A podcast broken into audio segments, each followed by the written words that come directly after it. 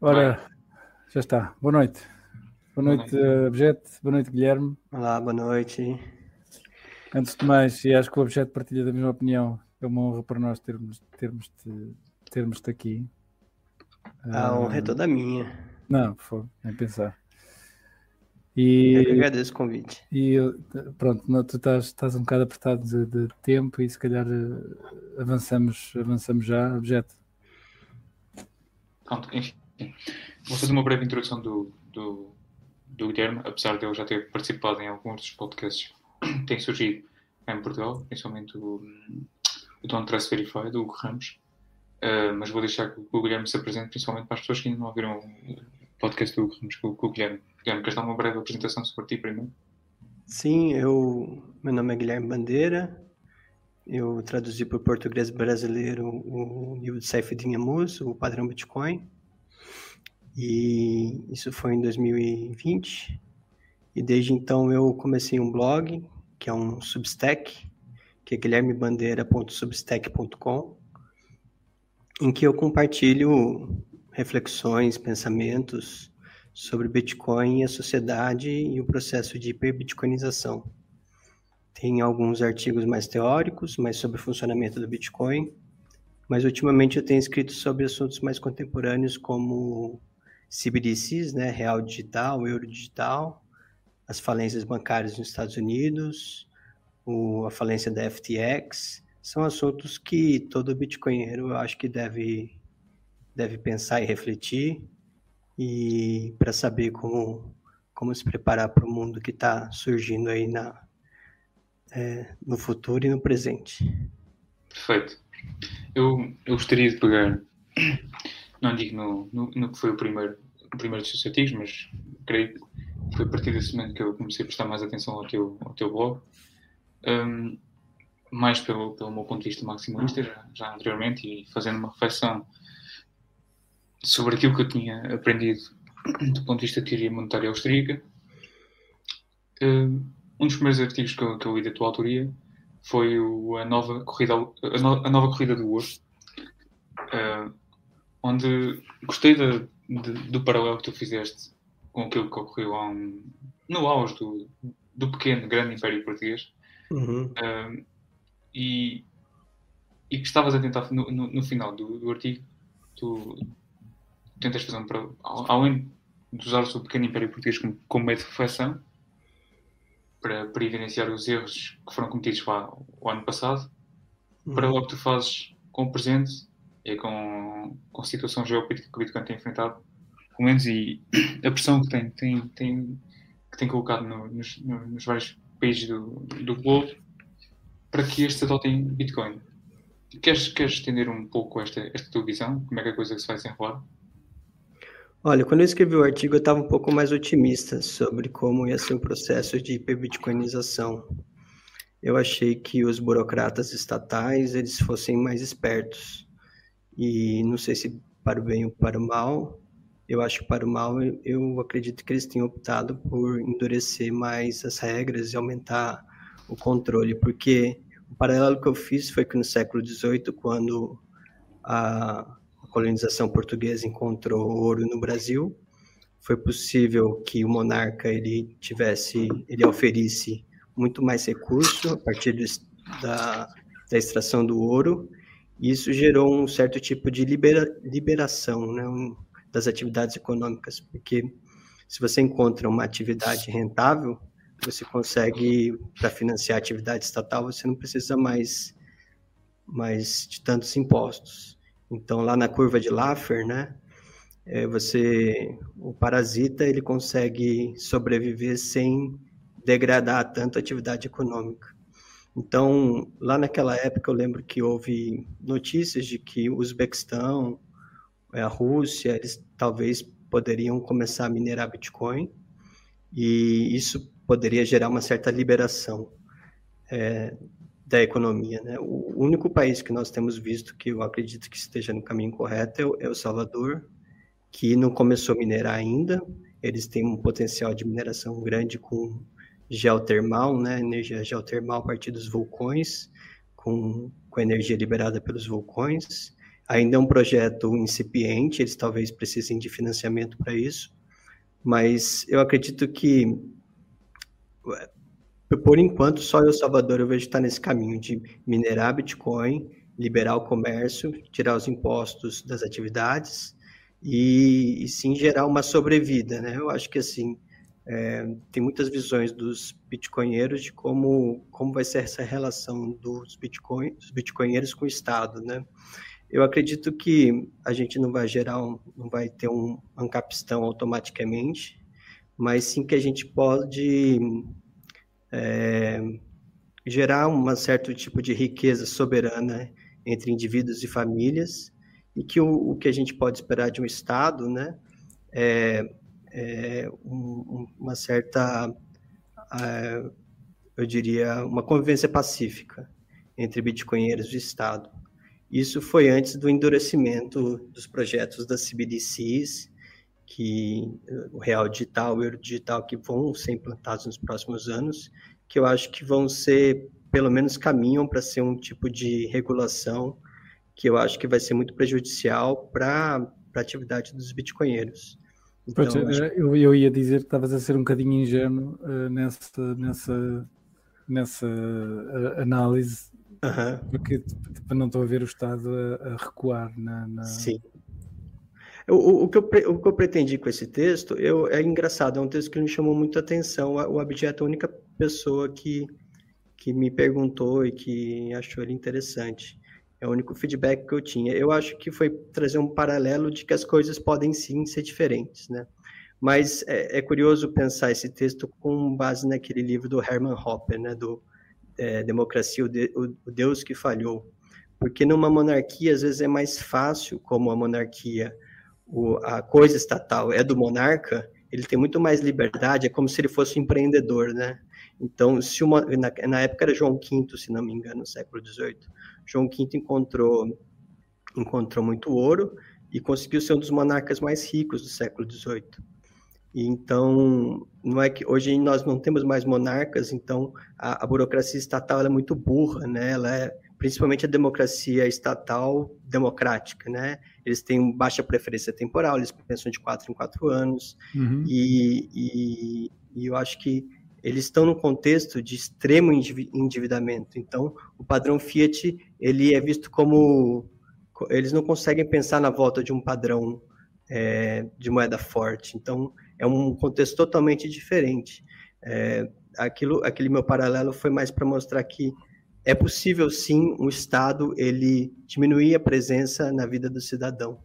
Eu acho que o, o eu estou otimista e eu gosto do que o Bukele tem feito, mas assim é ainda muito cedo para ver resultados mais concretos da atividade. Ele, ele atua lá em El Salvador como se fosse um tipo de monarca eleito, né?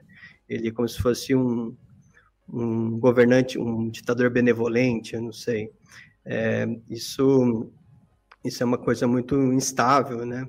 É muito cedo para a gente saber, mas eu acho, eu acredito que tem eu espero que o caminho para hiper, hiperbitcoinização seja o caminho mais pacífico possível. Eu só queria salientar duas coisas. Salientar que o artigo foi escrito em 14 eh, de janeiro de 2021. Uh, eh, uhum. Sensivelmente, em junho, o Bukele aparece na, na Miami Bitcoin Conference, anunciando que, que iria aceitar Bitcoin como legal tenda no seu país. E, curiosamente, eh, no, no, no ponto, num dos pontos finais do, do artigo, eh, fala-se da nova corrida ao ouro, mas agora na situação moderna dos países minerando Bitcoin, e recentemente foi, foi, exposto que aquele pequeno reinado lá perto da China, pá, agora foge-me o nome, não, não consigo lembrar, mas que estava ativamente a minerar, apesar de estar envolvido com outras, abraços para criptomoedas também. Uhum. Mas é o botão, ativamente... né? O reino do botão. Sim, sim estava ativamente a minerar desde 2019. Ou seja, embora isto aconteça por trás dos panos, uh, os países não deixam de ser agentes económicos e por isso mesmo não, estejam, não, deixam, não deixam de estar restritos pela, pela teoria de jogos de Bitcoin e dos incentivos que ele coloca em cima da mesa. Mas, mas não, não, houve recentemente agora a, a, Rússia, ou pelo menos o Banco Central Russo, ou a responsável lá, falar sobre deixar no ar. Eu não sei, não sei também até que ponto é que aquilo é propaganda ou não, mas Não sei qual é, qual é a opinião do, do Guilherme eh, sobre isso. Eu não sei se viste a notícia. Eu vi, eu vi a notícia. Eu tenho muita. É difícil saber no contexto as reservas, o, né? o, o, que, que é verdade e o que, que é mentira que sai da Rússia, né? E então eu, eu, sempre eu vejo muito muita gente animada, como se houvesse um interesse estatal, porque o que acontece? Eles têm uma economicamente faria muito sentido a Rússia começar a minerar Bitcoin, porque eles têm grandes reservas de, de combustíveis fósseis que agora com as sanções não estão estão é, com dificuldade de colocar no mercado, então essa seria uma forma de monetizar uma energia em excesso que talvez eles teriam. E como o uhum. Bitcoin é um comprador de energia universal em lugares ociosos, eles têm pode, eles pode haver um, um campo de gás natural na Sibéria, por exemplo, em que você não precisa de uma linha de transmissão longa para monetizar aquela energia que está sendo produzida. Mas eu acho que é, é acreditar muito na inteligência do burocrata russo é, o que eu tenho visto que impede uma, uma, uma visão mais inteligente dos estados são duas coisas. A primeira é que eles não trabalham com a ideia de que o Bitcoin pode ser uma moeda forte, inconfiscável. Então, esse paralelo de, do ouro é muito difícil deles entenderem. Eles não, não veem o Bitcoin como se fosse um ouro digital, uma escassez digital. É, falta muito para eles entenderem essa função do Bitcoin como reserva de valor inconfiscável ou moeda sonante digital. A segundo, o segundo empecilho que eu vejo é que eles, principalmente os governos europeus e o governo é, americano em geral, estão numa toada muito anti-energética, né? anti-florescimento humano.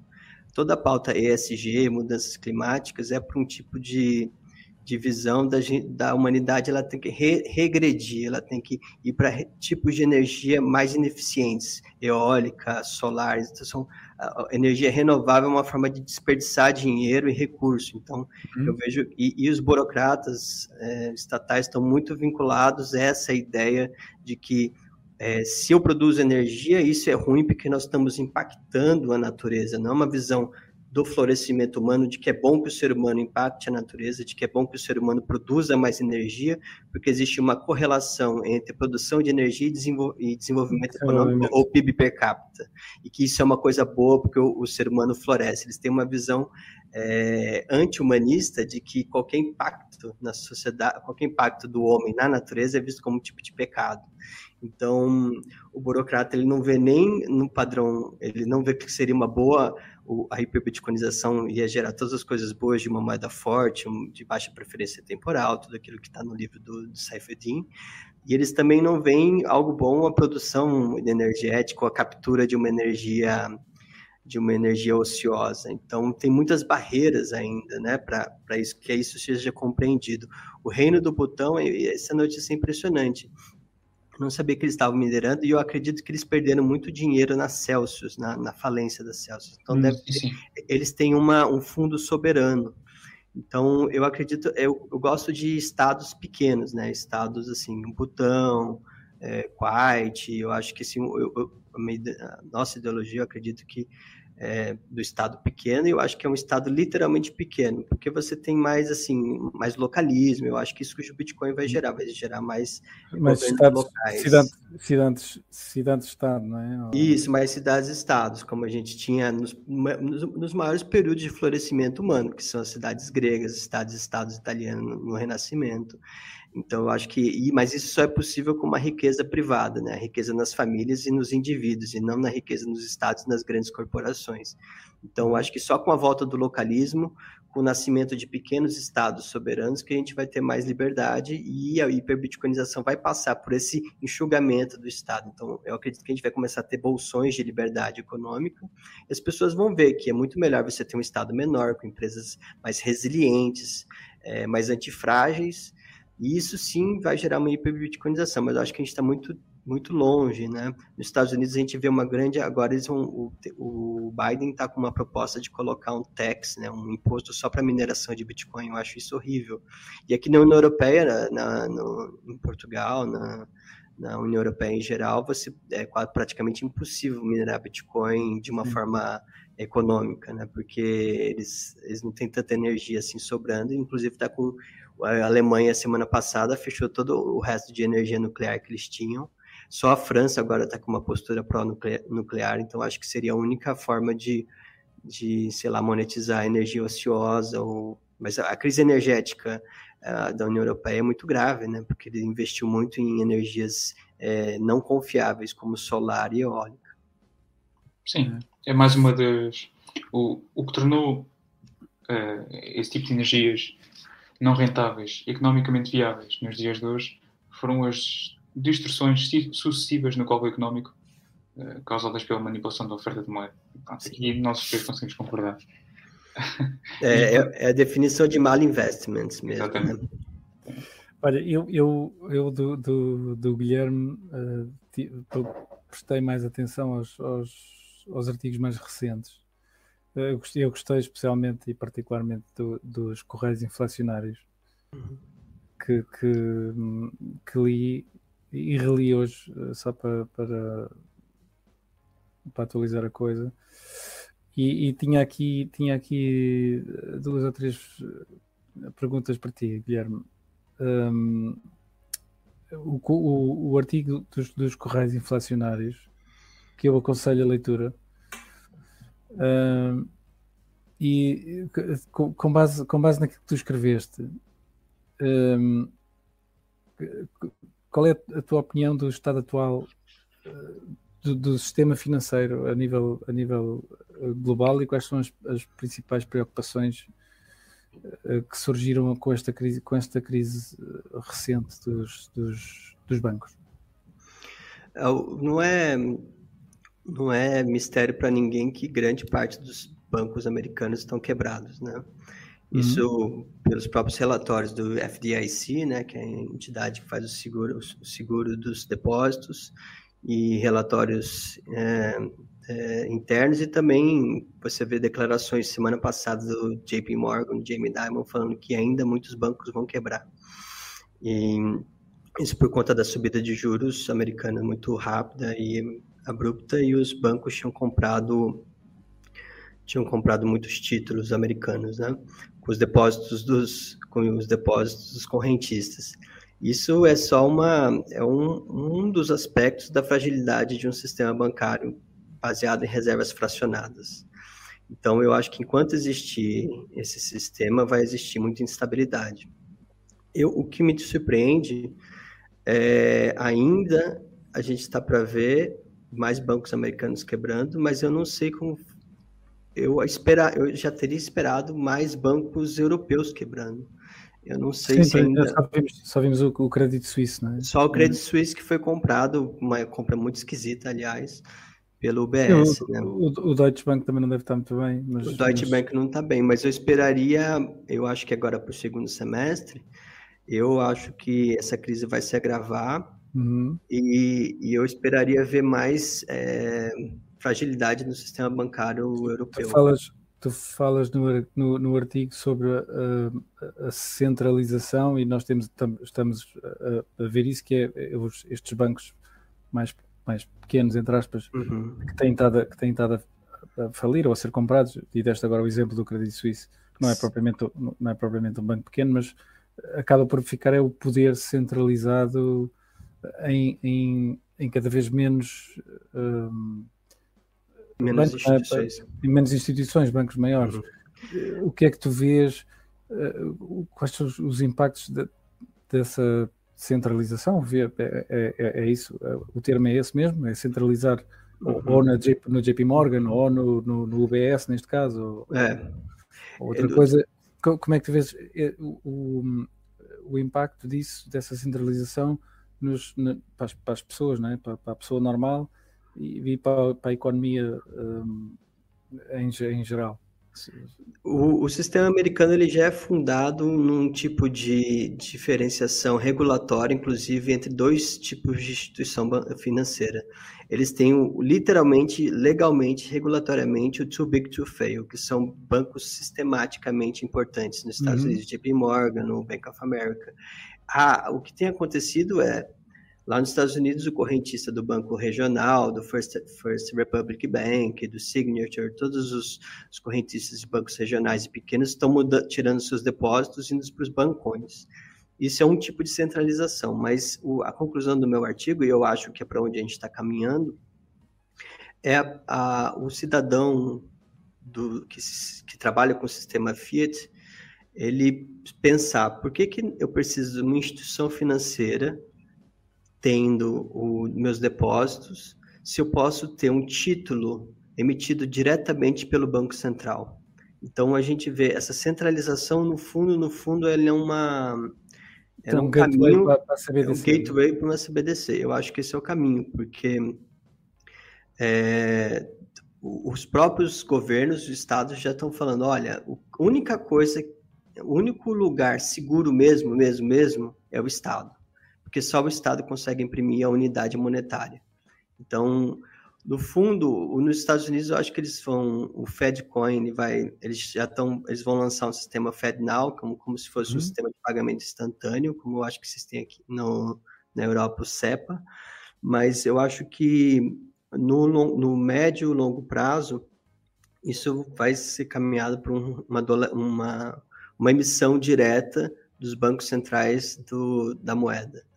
Uh, a Christine Lagarde fala toda hora aqui também no, na Europa sobre a emissão do, do euro digital, né? O Augustin Clusters, que é o presidente do BIS, uhum. que é o Bank of International Settlements, sempre fala que a, a, a função de uma CBDC do euro digital vai ser o total controle e garantia do, dos depósitos diretamente pelo Estado.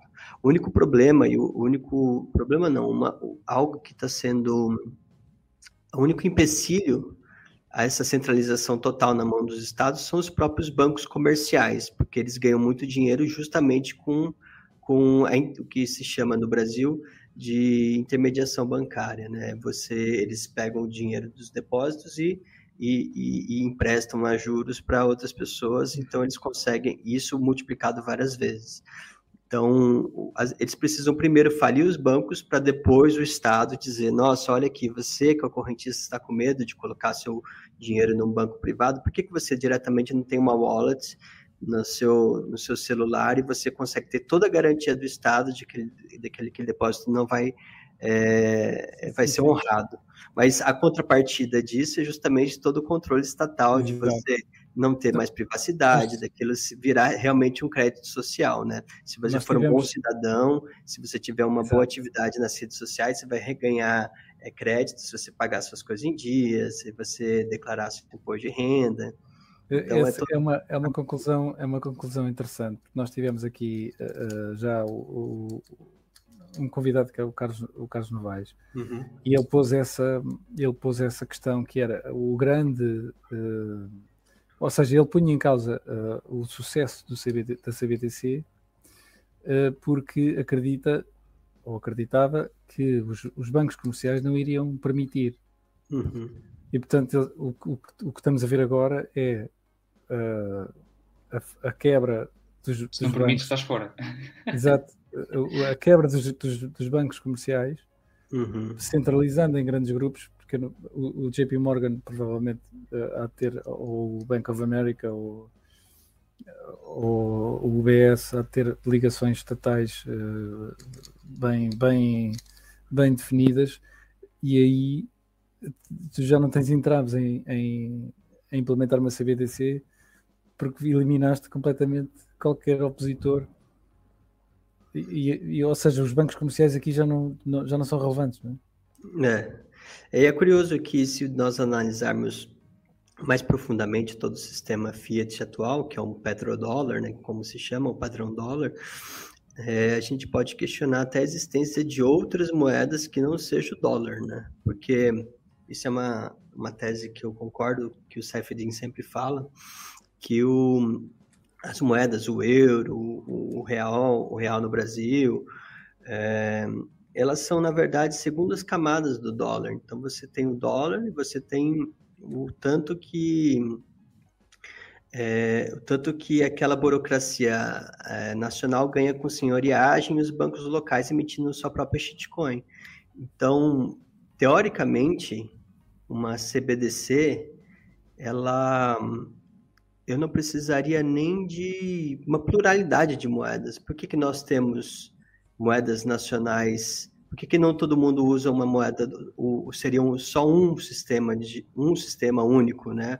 Ou um, um, uma, uma moeda, não um euro digital, mas um FMI digital, ou um BIS digital, um dólar digital universal, se todo mundo puder. No Brasil. Ou, é, ou um Bitcoin, né? Ou, ou, é, eu acho que assim, a gente vai.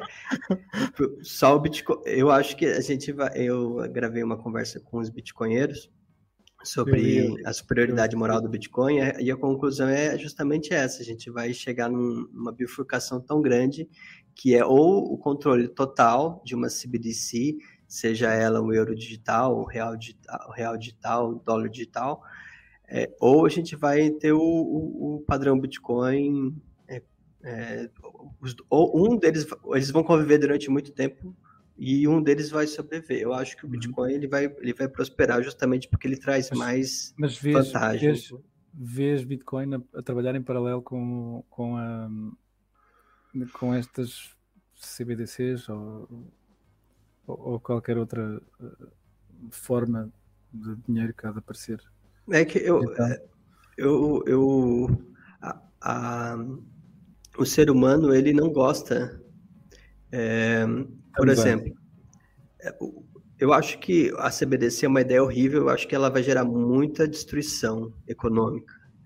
É, você perde todas as funções da moeda, né? Porque é um instrumento de controle, não é uma moeda. Eu acho, eu até tenho um outro um outro artigo no Substack que chama A Verdade sobre as Moedas Digitais dos Bancos Centrais. Eu, eu, não, eu acho que ele não entra na categoria de dinheiro, no conceito de dinheiro, porque ele não serve como reserva de valor, ele, ele pode ser simplesmente deletado da sua conta. São créditos, é, créditos eles são créditos, eles são vouchers, eu acho, é como se fosse crédito, um voucher. Crédito social que serve, serve também, é. também, também dá para, né?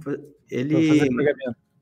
É, e ele, é, se você pensar que a função, por exemplo, todo socialista e comunista ele não gosta do dinheiro, né? Ele acha que é muito impessoal, é uma relação abstrata, né? É uma relação é, é uma, é, uma sociedade comunista totalitária não o dinheiro não existiria porque o dinheiro ele é um instrumento de, de trocas voluntárias é, de acumulação de capital também então eu, eu acho que ele já é uma, uma de dinheiro é só o nome, né? Ele já é um sistema em que você vai ter uma sociedade completamente hierarquizada, é, porque dependendo do seu comportamento você vai ser, vai, você vai ter, vai ser retirado ou colocado um crédito na sua conta. Então, isso, toda sociedade sem dinheiro ela não funciona, né? ela, ela entra em colapso.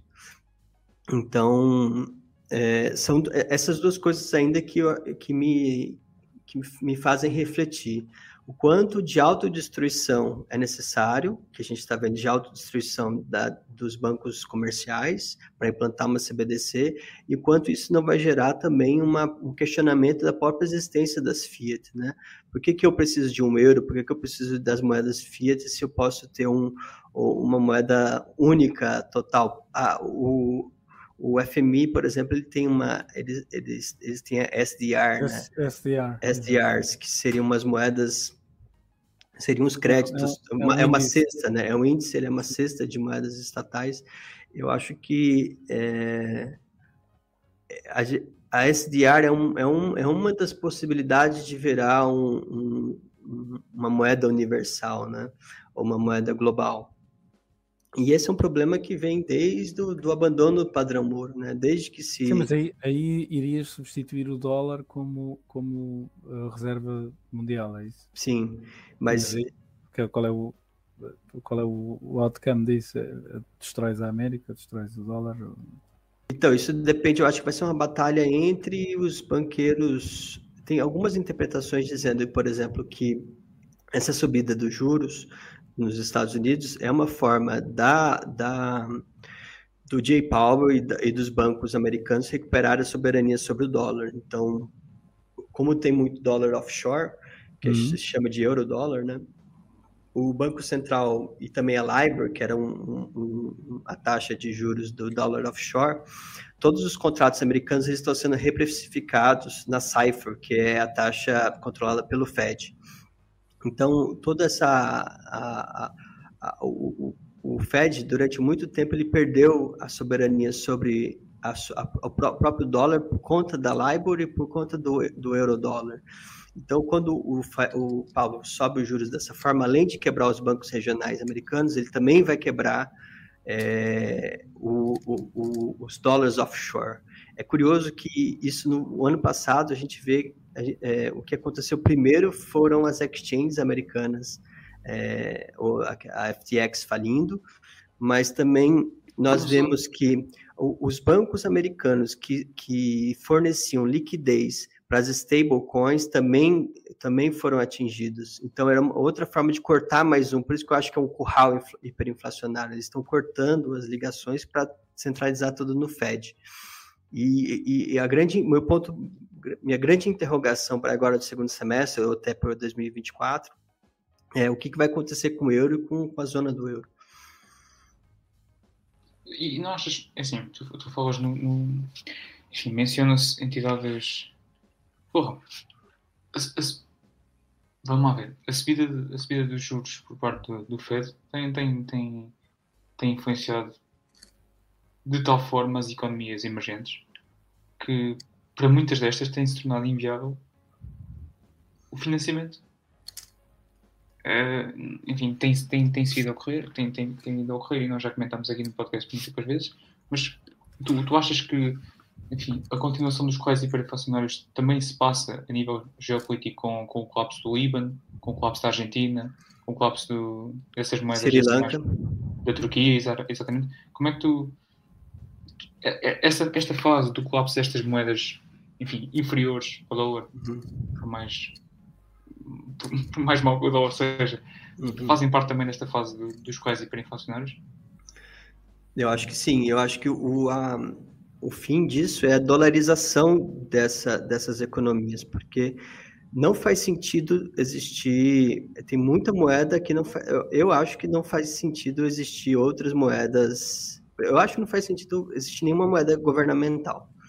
É, mas na medida em que a gente vive num padrão dólar, dólar, essas moedas de economias super endividadas, elas também já não fazem sentido. E eu acho que é o caminho natural a gente ver a dolarização final. Sim, aí, aí, não faria mais sentido eh, uma, uma, uma, uma, abordagem mais ao estilo El Salvador e ter as duas em paralelo, ou só, ou só Bitcoin? Sim, é curioso, porque eh, no, eu, eu, escrevi dois artigos sobre El Salvador e por que, que eles adotaram o padrão Bitcoin.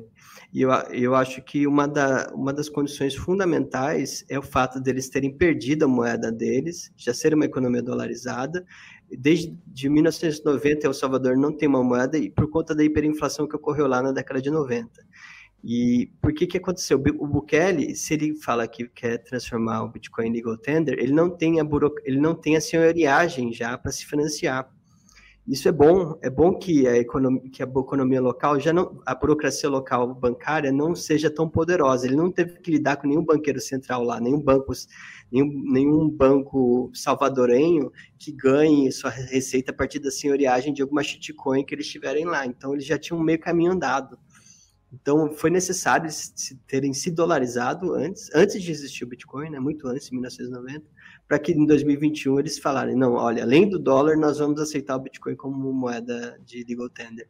Então, eu, eu, é um caminho que é, faria todo sentido pro dólar virar moeda mais forte se não existisse o Bitcoin, porque agora na Argentina, por exemplo, não sei se vocês estão acompanhando, está com uma, uma inflação de mais de 100% ao ano. Ontem, o Banco Central argentino elevou a taxa de juros em 4%, agora está 97%. E está uh, tendo, é, acho que vai tá tendo eleições lá e uma, um dos candidatos principais é um libertário Javier Milei, se não me engano, uhum. o nome uhum. dele. Então, e ele é, ele é pró Bitcoin, né? Então, às vezes as coisas, às vezes as coisas, também. É, ele é meio shitcoinheiro, mas assim, eu acho que sim, sim, só de ter uma pessoa que não seja peronista ou, ou uhum. vinculada ao, né, ao establishment, eu acho ótimo. Então, às vezes as coisas precisam chegar nesse nível de você ter uma inflação de 100% e falar, olha, para que, que existe o peso da Argentina? A economia já está totalmente dolarizada. Você é. conversa com qualquer argentino, eles não, não usam o peso argentino como, como reserva de valor. É o dólar. Há muitos anos é o dólar, né? Claro. Desde, de, de, então, Só que a burocracia estatal fica lá, né? Você não pode ter dólar no banco, fica todos aqueles controles. É necessário você ter um completo colapso da moeda nacional para que depois outras alternativas surjam. Então, talvez essas moedas Sri Lanka, Líbano, é, eles comecem a falar, ó, na verdade, vamos, vamos fazer, vamos já ficar no, no, dólar direto. Só que se você, se você fala, não, vamos, vamos assumir o padrão dólar, eles começam a absorver toda a inflação do dólar, porque é para isso que os Estados Unidos Exato. exerce o poder né, militar, porque ele consegue exportar a inflação e importar produtos sem pagar nada. Né? Claro. Então, Olha, voltando um bocadinho atrás, claro, claro. Um, voltando agora um bocadinho atrás, uh, acerca das CBTCs e de, de, há, um, há um outro artigo que tu tens que, que é sobre a, a App Vital, uhum. que, eu, que, eu, que eu li hoje também.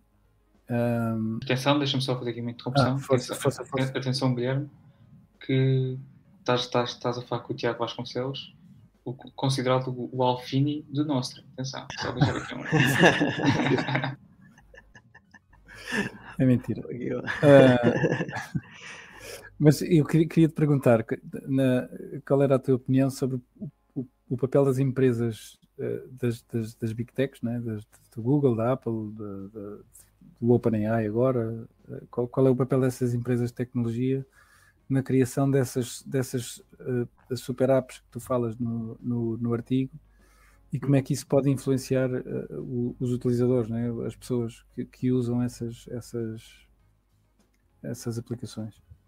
É curioso, não? nesse artigo eu mostro uma palestra, uma apresentação que o Sam Bankman-Fried fez para o Sequoia, e o business model que eles tinham é justamente era transformar a FTX num grande super app vital que você poderia fazer tudo lá dentro. E a primeira comunicação que o Elon Musk fez quando adquiriu o Twitter foi falar: nós, nós vamos monetizar todo o conteúdo e o produtor de conteúdo ele vai poder tratar o Twitter como se fosse um banco. Eu, eu desculpa interromper, mas eu, eu, acho que hoje ele, ele teve um tweet, ou hoje ou ontem, qualquer, em que, em que até que referia exatamente a palavra app vital. Everything app, ele usou esse termo, é Exato, é curioso. Everything app, yeah. Ele usou esse termo, everything app, quando ele anunciou que a, aquela mulher do Fórum Econômico Mundial uhum, ia ser CEO, né? Eu acho, então, as, as big techs vão ter um papel fundamental nisso. Primeiro, tem uma palestra muito boa do, do Andrés Antonopoulos sobre CBDCs, isso há muitos anos. E ele fala, eu não tenho medo de CBDC porque os estados, eles não têm um TI tão bom para fazer uma coisa tão complexa como, como uma moeda. Então, eu acho que a, uma, um euro digital, real digital, ele vai ter que ser, ele vai, ele vai, a tecnologia vai nascer de uma parceria público-privada entre uma empresa de tecnologia e e a burocracia estatal e os bancos uhum. centrais. Ele, o Banco Central sozinho ele não vai conseguir implementar isso. não, achas, não achas que vai haver, não achas que vai haver aqui um, um, um uma batalha, um war of tug entre, entre, os privados e a e Não, a vai haver uma cooptação, vai haver uma cooptação no melhor sentido fascista do termo. Vai ter hum. uma, uma uma regulação excessiva. Uma regulação que eles chamam no Brasil, o Banco Central chama de sandbox, né? Ele fala assim, chama as empresas do setor e fala assim, vamos trabalhar em conjunto. Eu te dou algo, eu te dou algo muito bom, empresa. Eu te dou um negócio chamado monopólio legal, licenças. É, só você vai poder operar nesse mercado regulado. Então eu crio monopólios legais e que e, e que, que eu e que eu tenho em troca ó, você tem esse monopólio, mas você vai me dar tecnologia. É, uhum. é, é, mais ou menos a parceria que existe entre instituições financeiras e Estado, mas só que não vai ser mais, não vai ser, não vai ser, vão ser empresas de tecnologia e banco central. Não vai ser simplesmente um banco e banco central como existe padrão Fiat puro. Olha, e, e desculpa. Não pode falar. Pegando, pegando agora, até porque estamos a ficar sem, sem tempo, eu sei que tu estás, estás apertado de tempo. Queria, queria só mandar esta última e pegando, pegando no, no, no que, que, que, o objeto falou há pouco. Um, qual é que tu achas que pode ser o papel um, da, resistência popular né, das pessoas uh, com para proteger os direitos individuais e, e, e preservar a, a, sua privacidade sobre, sobre essas empresas e os governos? Ou um, um ser híbrido que, que, é, que é um mix, um misto dos dois? Uh, o que é que tu achas que as, as, as pessoas podem um, representar um papel ou, ou, ou, ter um papel ou algo a dizer sobre, sobre esse controle e essa vigilância estatal barra é vital com, com ferramentas como, como, como Bitcoin, em primeiro lugar, e, e como, como o Nostra, por exemplo? Eu, eu, minha formação, eu sou formado em Direito. E e eu perdi completamente a, a crença de que o Estado de Direito, as instituições jurídicas possam ser funcionar como ferramenta para a proteção de liberdades individuais. Eu acho um ideal nobre, eu acho que a, a, o Estado de Direito é sim, ele foi fundado né, na ideia de limitação do poder estatal contra as, é, a favor do indivíduo, a favor da liberdade, mas ele tem essa, esse poder de ser muito facilmente corrompido, né? É, isso dá, então é muito fácil um Estado ele dizer que tem uma emergência, que tem um, um pânico generalizado, que a gente precisa combater o terrorismo, lavagem de dinheiro. Ele sempre cria um inimigo, uma emergência para violar as próprias leis que eles estariam Sim, vinculados. O próprio né? artigo começa, começa por aí, não? Sim. Então, eu acho que só a criptografia é capaz de proteger direitos individuais hoje em dia, ou só a criptografia consegue proteger liberdades. E é, o, a União Europeia, o Brasil, os Estados Unidos, eles estão, as grandes potências, eles estão todos, é, eles estão todos, eles estão agindo em, em conjunto em, e se coordenando para justamente manter o sistema Fiat que ele está, está ruindo, né? Então, é, eu, eu acho que os bitcoinheiros e a, e a, e a defesa né, de, de valores como liberdade individual, direito de propriedade, ela, ela tem que ser sempre é, ela tem que ser sempre defendida é, mas ela é uma decisão individual, né? Ela, você precisa optar pela soberania individual. Então, utilizar é, serviços privados, utilizar o Bitcoin, é, não é, evitar as big techs, mas isso faz parte de uma educação é muito difícil, né? Porque a vida das big techs é muito conveniente, é muito conveniente você utilizar uhum uh, o Google, o Facebook, Google. Amazon, Instagram. É difícil você conviver em sociedade se você não tem um perfil no, no, no Instagram, você é visto como antissocial. Mas uhum. é, eu acho que eu, eu espero que existam jurisdições, existam comunidades de seres livres, de seres é, que já vivem no padrão Bitcoin, que consigam mostrar que é possível uma sociedade pacífica, uma sociedade próspera, de pessoas livres e iguais, né? Então, é a minha esperança. Eu acho que a tecnologia... Achas possível, achas possível a existência de, de, das chamadas cidadelas ou, ou estados-nação privados e que não sejam um, atropelados por estados maiores, sei lá, uma invasão qualquer ou uma guerra? Eu, eu, minha esperança última, última mesmo, é que todas as armas atômicas, as bombas atômicas e a energia atômica, toda seja usada para minerar Bitcoin. Então, então, Bitcoin realmente consiga a paz mundial. então, eu, eu, esse negócio de citadela, de construir no meio do mar alguma coisa, eu, eu não tenho, eu acho que não é o, o, ponto principal. Eu acho que a minha visão seria uma, uma dissolução aos poucos do Estado, é, como, se, como se o Bitcoin ele criasse bolsões de prosperidade e riqueza, mesmo dentro dos estados, isso gere uma, uma percepção pública de que é bom viver num padrão monetário forte, de que isso traz prosperidade, de que isso traz geração de riqueza, baixa preferência temporal, o nascimento de uma nova civilização.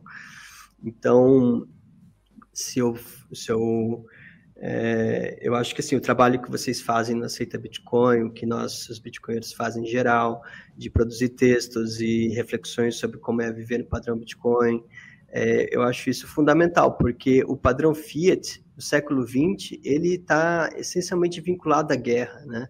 Ele é um padrão, ele só existiu historicamente para a geração de destruição, para o Estado se capitalizar e destruir o inimigo, né? Isso foi uhum. nas guerras napoleônicas, foi, foi perdido o lastro do, da, da, libra, da libra esterlina, é, na, na, Primeira Guerra Mundial, a quebra do lastro foi justificada com base não precisamos vencer o inimigo.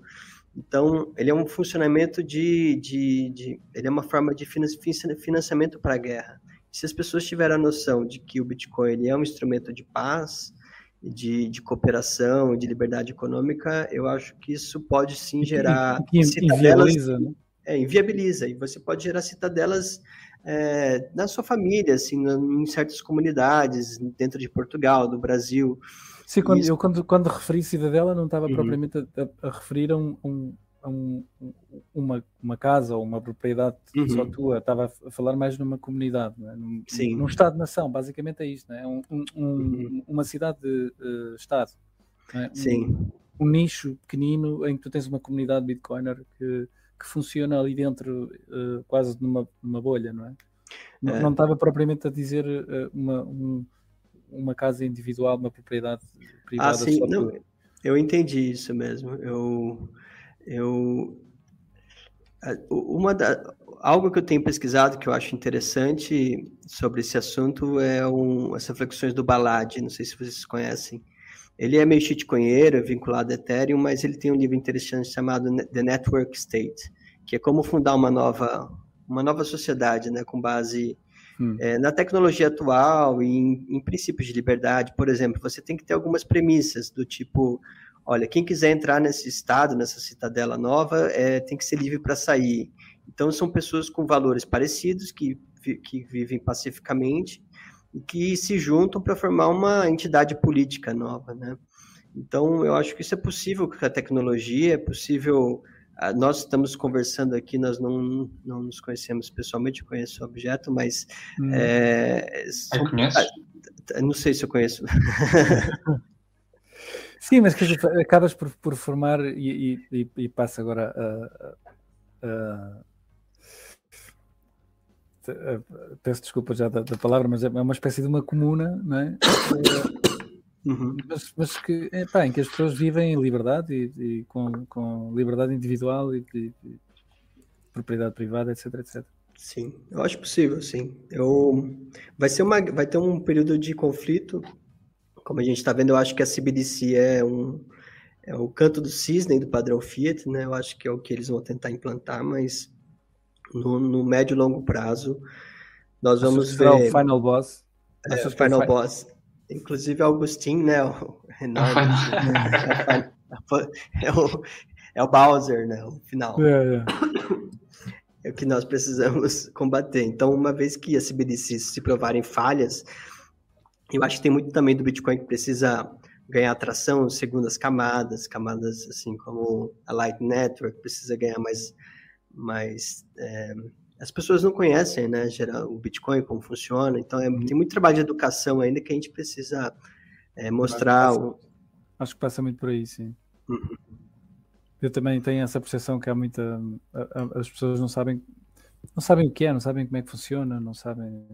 Eu, é, as pessoas elas não entendem geralmente, elas não entendem, por exemplo, prova de trabalho, por que precisa de uhum. tanto gasto energético, elas acham que aquilo é um desperdício. Então tem muito é, a gente vive. Como é, que tu estás a ver, como é que tu estás a ver o Kennedy agora lá nos Estados Unidos? Achas que vai ganhar? Não? Olha, os Estados Unidos é, é curioso, é difícil, é difícil alguém, alguém quebrar que aquele sistema suicidar? dual. Vão suicidar ele.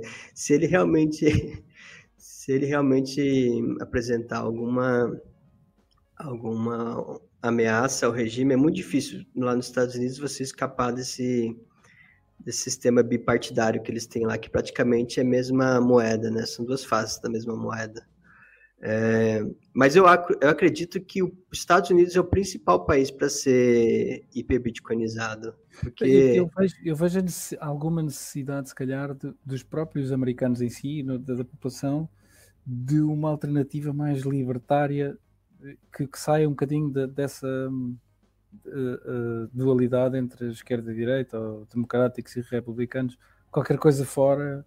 Sim. Porque, é, digo eu, pelo menos é a percepção que tenho, que eles parece que precisam ou estão, estão à procura de algo que, que nem seja carne, nem seja peixe, é uma cena diferente.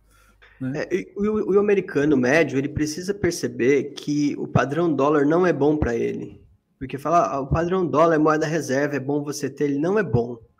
Não foi bom para os Estados Unidos, não está sendo bom para o americano médio. Ele é bom para uma certa elite de Wall Street, é, mas ele não traz benefícios ao cidadão americano porque ele acaba desindustrializando o país e ele é fundamentalmente a criação de um.